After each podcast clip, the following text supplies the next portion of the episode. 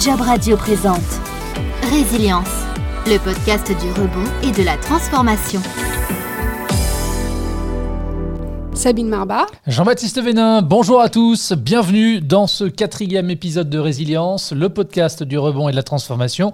Bonjour Sabine. Bonjour Jean-Baptiste, bonjour à tous. Je rappelle que vous êtes hypnothérapeute, coach PNL, consultante en marketing et innovation.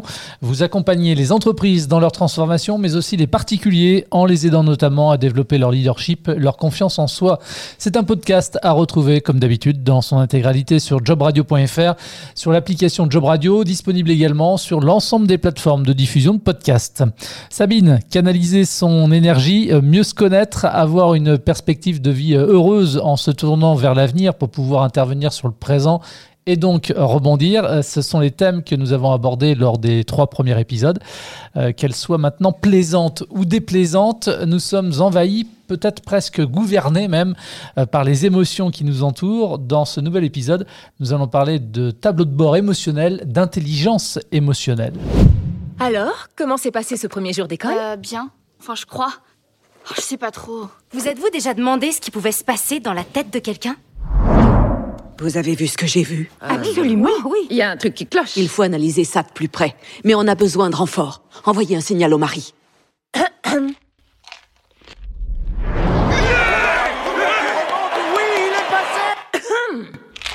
Oh là, elle nous regarde. Qu'est-ce qu'elle a dit Euh, quoi Oh, pardon, personne n'écoutait, chef. C'est le soir des poubelles On n'a pas rabattu le siège des toilettes Quoi Qu'est-ce qu'on a fait encore On lui renvoie un signal. Ah Euh, Alors, Riley, ça a été l'école? Et c'est ça qu'on a préféré à notre pilote hélico brésilien. Tout s'est bien passé, ok? Mais qu'est-ce que t'as fait? T'avais dit qu'il fallait la jouer cool. Riley, ça va Tu es sûr Chef, elle vient de lever les yeux au ciel, chef. Très bien, salve d'intimidation avant de devoir taper du poing sur la table. Oh non, pas de violence. Riley, je n'aime pas du tout ce genre d'attitude. Ah, t'aimes pas ça Tu vas te Non, servir non, non, non, respire. C'est quoi ton problème Laisse-moi tranquille Niveau d'insolence critique, chef. Déclenchez le plan Vigifurax 2 Vigifurax Attention, Riley, si tu continues à répondre sur ce ton-là, je vais me fâcher. 2. T'en demandes, papa Quoi Moi Mais... Armez le poing Double clé en position. Paré à taper du poing sur la table.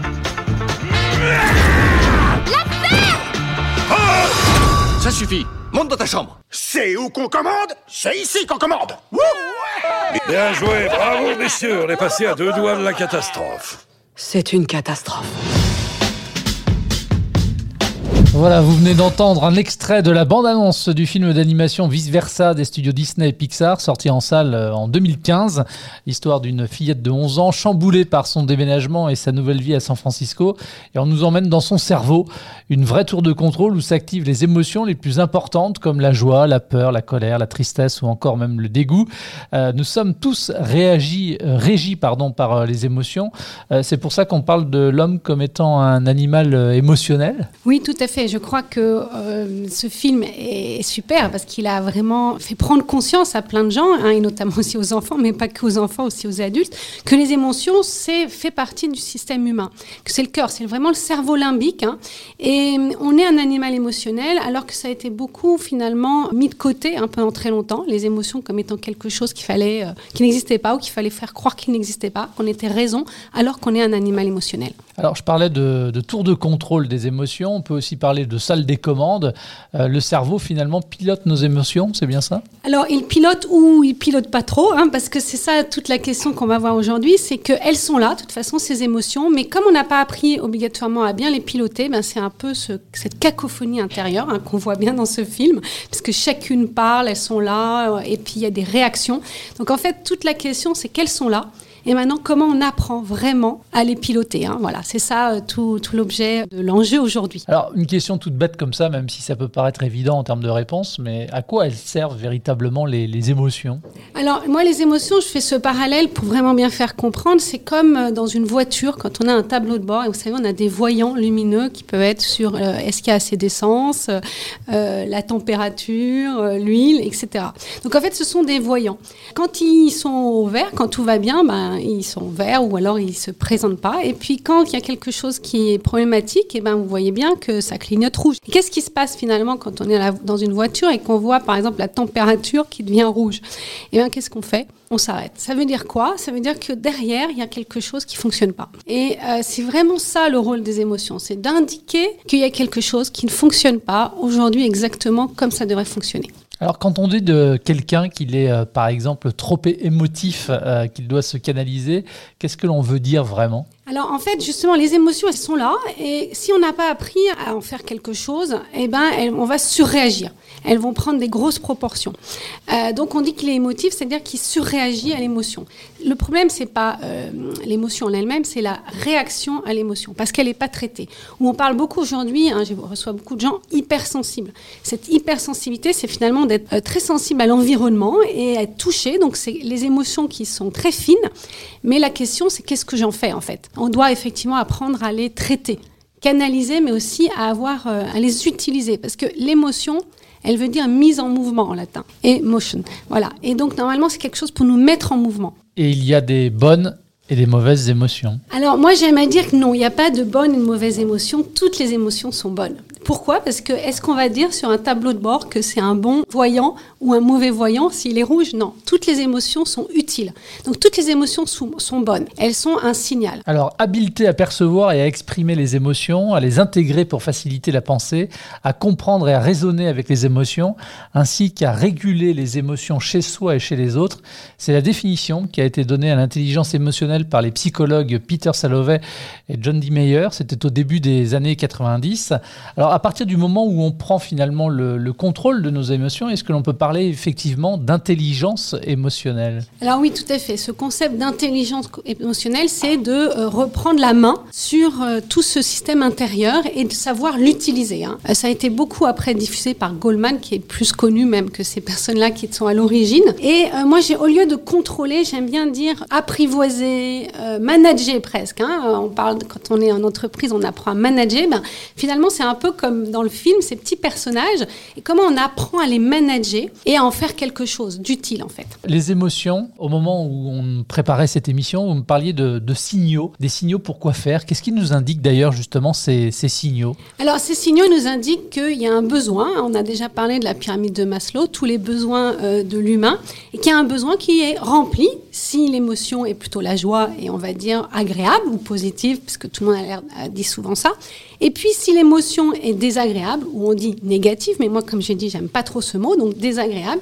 elle signale qu'il y a un besoin qui n'est pas rempli. Voilà, c'est relativement simple, sauf qu'on n'a pas le décodage. Sabine, qu'est-ce qui se passe, par exemple, si on n'écoute pas justement euh, ces émotions qui, euh, qui gravitent tout autour de nous? Si on ne les écoute pas, au fur et à mesure et qu'on ne les traite pas, ben, ça va faire un peu euh, un effet cocotte-minute. Hein. Donc il peut y avoir plein de choses. Soit on n'écoute pas des frustrations qui sont de l'ordre de la colère, et au bout d'un moment, on va exploser.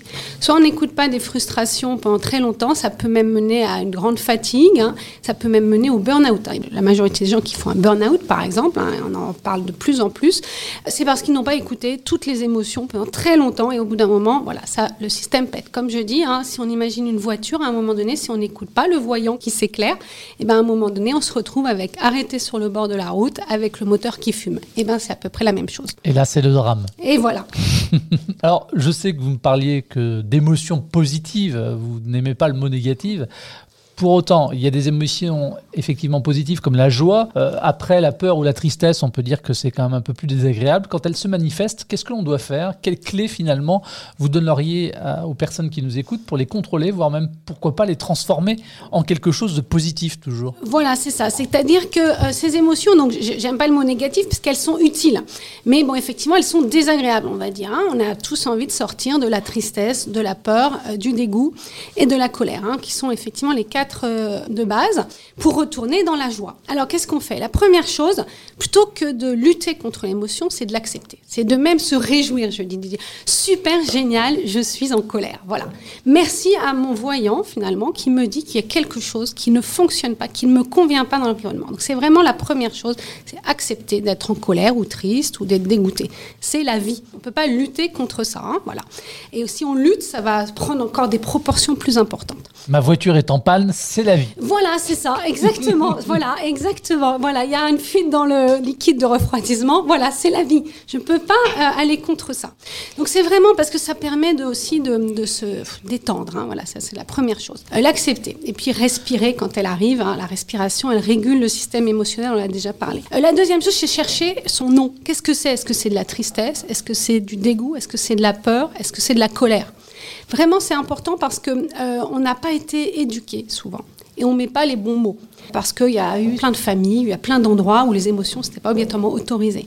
Donc trouver le bon mot, sachant qu'il y a plein de phénomènes très complexes qui se sont mis en place. Quelquefois, il y a des émotions raquettes, c'est-à-dire que, comme par exemple, je dis pour les hommes souvent la tristesse, c'était pas autorisé. Les petits garçons leur disaient, faut pas pleurer eh ben, ils, mettent de la colère alors que parfois ils sont tristes. Et les femmes, inversement, comme la colère n'était pas autorisée, elles, elles vont être tristes plutôt qu'en colère. Alors ça n'empêche pas qu'il y ait des hommes qui, qui aient quand même l'autre émotion, mais il y a souvent des émotions raquettes, c'est-à-dire des émotions qui ont pris toute la place. C'est comme quand les gens disent Ah, je suis fatigué. Voilà, ça c'est un mot un peu valise, on ne sait pas ce qu'il y a derrière. Ou alors stress. Ça, c'est le grand mot à la mode. Je suis stressée. Mais qu'est-ce qu'il y a derrière? Parce que derrière le stress, il y a pas, il y a parfois de la peur, mais parfois de la colère. Et donc, c'est d'aller trouver le bon mot et la bonne intensité aussi. Parce qu'il y a une différence entre être énervé et furax. Voilà. Et ça, on voit bien dans le film qu'il y, a plein de, niveaux. Euh, voilà, donc ça, c'est vraiment important. Et puis, le troisième point, c'est vraiment aller chercher le besoin. Et là, il faut se poser. Hein. Il faut se poser et dire, mais quel est le besoin qui n'est pas rempli? Alors que tout ce phénomène, fait globalement, la plupart du temps, ce n'est même pas traité par le système. Hein. Et puis, la dernière chose, c'est que s'il y a un besoin qui n'est pas rempli, on a un pouvoir c'est de poser une action pour que ce besoin soit rempli. Décider d'agir. Décider d'agir. Et ce qui fait que là, on voit bien qu'on transforme l'émotion du départ, dite négative, émotion, et on se met en mouvement d'une manière positive pour remplir un besoin qui n'est pas rempli. Et donc, c'est là qu'on prend le pouvoir dans sa vie. Est-ce qu'on peut donner comme ça un, exemple pour que ce soit euh, parlant? Oui, alors j'en prends un par exemple qui est très... Euh, très simple parfois pour comprendre, parce que ça arrive à tout le monde, par exemple, de s'énerver parce qu'il cherche son téléphone partout ou ses clés. Je ne sais pas si ça vous arrive. Voilà, Jamais. Et souvent, on s'énerve contre soi, ou alors on se dit que quelqu'un l'a pris, bon, si on a des enfants, etc.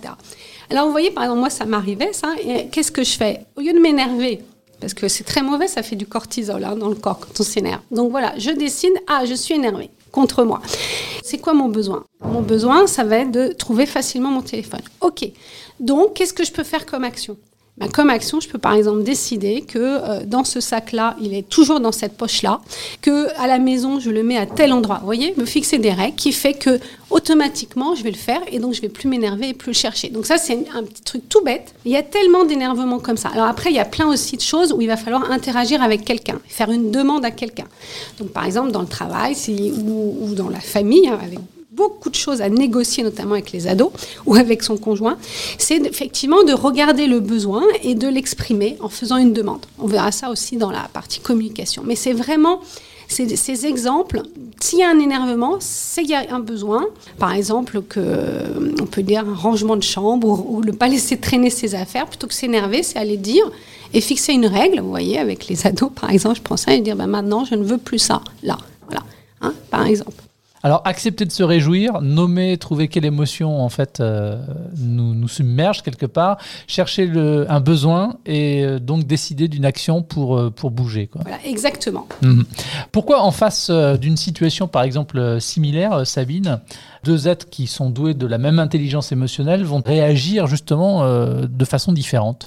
Alors, elles réagissent de façon différente parce que le système émotionnel automatisé, hein, qui est à l'intérieur, il s'est construit il y a très longtemps. Et donc, la réaction, elle est tellement automatique, c'est que euh, la personne, par exemple, si elle a vécu quelque chose dans le passé qui l'avait vraiment touché, et ben chaque fois qu'elle va le revivre, ça va réappuyer dessus et il va y avoir un automatisme, vous voyez. Alors qu'une autre personne, pour la même situation, elle n'aura pas vécu il y a très longtemps quelque chose de, blessant et donc elle va pas réagir. Donc en fait, ce système émotionnel, il est aussi le fruit de toute notre histoire personnelle. C'est pour ça que moi je dis souvent aux gens, ne culpabilisez pas si vous n'arrivez pas non plus à les aujourd'hui à les traiter. Parce qu'il y a une partie qu'on peut traiter en faisant ces exercices hein, par étapes, les quatre étapes. Et puis il y a quelquefois des choses, quand c'est totalement automatique, c'est qu'il faut aller voir la blessure émotionnelle en profondeur. Ça se joue pas au niveau du conscient, hein, ça va se jouer au niveau de la partie vraiment limbique émotionnelle qu'il faut presque aller réparer, revisiter c'est là que l'hypnose, la PNL, qui va vraiment en profondeur dans le système émotionnel, va pouvoir agir. hein. Voilà. Et c'est pour ça qu'on a ces différences. C'est parce qu'on n'a pas les mêmes histoires de vie. Alors, pourquoi est-ce important maintenant si on recentre euh, la question autour de l'évolution professionnelle, par exemple, dans le cadre d'une transition, d'un projet, ou même dans la vie de tous les jours, hein, quand on a décision à prendre, de s'intéresser justement à, à nos émotions? Parce que les émotions, elles agissent autrement à notre insu pour nous éviter des choses. Donc on dit euh, que nos choix reflètent nos envies et pas nos peurs. Donc on est bourré finalement euh, de peurs, de blocages, de croyances qui sont liées au système émotionnel. Et euh, la vraie question, c'est surtout en transition, quand on est chamboulé, qu'il y a beaucoup d'émotions. hein. En ce moment, en plus, on en vit énormément parce que tout est chamboulé. C'est finalement de se dire, est-ce que le choix que je vais faire, la décision, elle est vraiment mue par mon désir ou par une émotion cachée derrière, qui peut être une peur de quelque chose? Souvent, c'est de la peur. Il y a souvent des blocages, les gens qui procrastinent aussi ou qui ne font pas les choses. En période de transition, moi j'en accompagne pas mal, c'est parce que justement derrière, il y a des émotions qui sont pas traitées, qui se réveillent en fait. Transformer ces émotions en une action positive, cela coule peut-être pas forcément de source. La coach que vous êtes justement, euh, qu'est-ce qu'elle préconise? Un entraînement régulier? Voilà, exactement. Moi, les gens que j'accompagne, c'est que déjà, je leur explique tout ça, hein, euh, et ensuite, je leur euh, demande de s'exercer, de s'entraîner, par exemple en traitant tous les soirs trois émotions dites négatives, même si j'ai pas le mot, voilà, trois frustrations, et de faire ce- cet exercice. hein. C'est comme si on créait le schéma neuronal, le processus de traitement de l'information dans le cerveau, en s'entraînant tous les soirs. Je préconise ça. Déjà, ça fait qu'on en traite une grande quantité, c'est ça qui développe l'intelligence émotionnelle. Et puis, bien sûr, quand on n'arrive pas à s'empêcher la réaction, hein, parce que c'est vraiment profondément ancré, eh ben, c'est de le travailler et de se faire accompagner. hein. Comme quand on a un problème sous le capot de sa voiture, il y a des choses qu'on peut réparer soi-même et il y a des choses qu'on ne peut pas réparer soi-même. On va avoir un garage. Alors la conclusion de tout ça, Sabine, euh, finalement, c'est qu'il ne faut pas le tourner le dos à nos émotions et qu'il faut savoir aussi euh, s'en servir pour euh, rebondir. Exactement. Il faut vraiment les écouter et le prendre comme un tableau de bord, hein, un indicateur de ça me plaît, ça me plaît pas. Et dans toutes les périodes de transition, quand on ne sait pas trop vers où aller, voilà, qu'on expérimente des choses nouvelles, eh ben c'est un curseur très important parce que si j'essaie quelque chose de nouveau, je vois si ça me plaît, si ça me plaît pas. Et donc j'apprends et je peux changer. Vous voyez Et c'est ça vraiment cette importance d'aller regarder ce qui m'a plu dans le passé, ce qui me plaît aujourd'hui et d'arriver à redéfinir, redessiner sa vie pour finalement trouver avoir plus de joie. hein. Alors, si vous souhaitez réagir à cet épisode ou si vous avez des questions à poser à Sabine, n'hésitez pas, vous pouvez le faire directement depuis la page du podcast sur jobradio.fr. Sabine, le prochain épisode maintenant, c'est dans 15 jours. Quel sera le thème abordé pour l'occasion? Alors le prochain thème, c'est justement comment travailler tous les blocages, hein, tous ces blocages émotionnels, comment les débloquer pour plus facilement passer à l'action. Eh bien, on en parlera. Rendez-vous est pris. Merci Sabine et à très vite alors. À très vite Jean-Baptiste, merci, au revoir. Ça s'appelle Résilience et c'est le podcast du rebond et de la transformation. Merci de votre fidélité à Job Radio et à ce nouveau rendez-vous et à très vite. Job Radio vous a présenté Résilience, le podcast du rebond et de la transformation.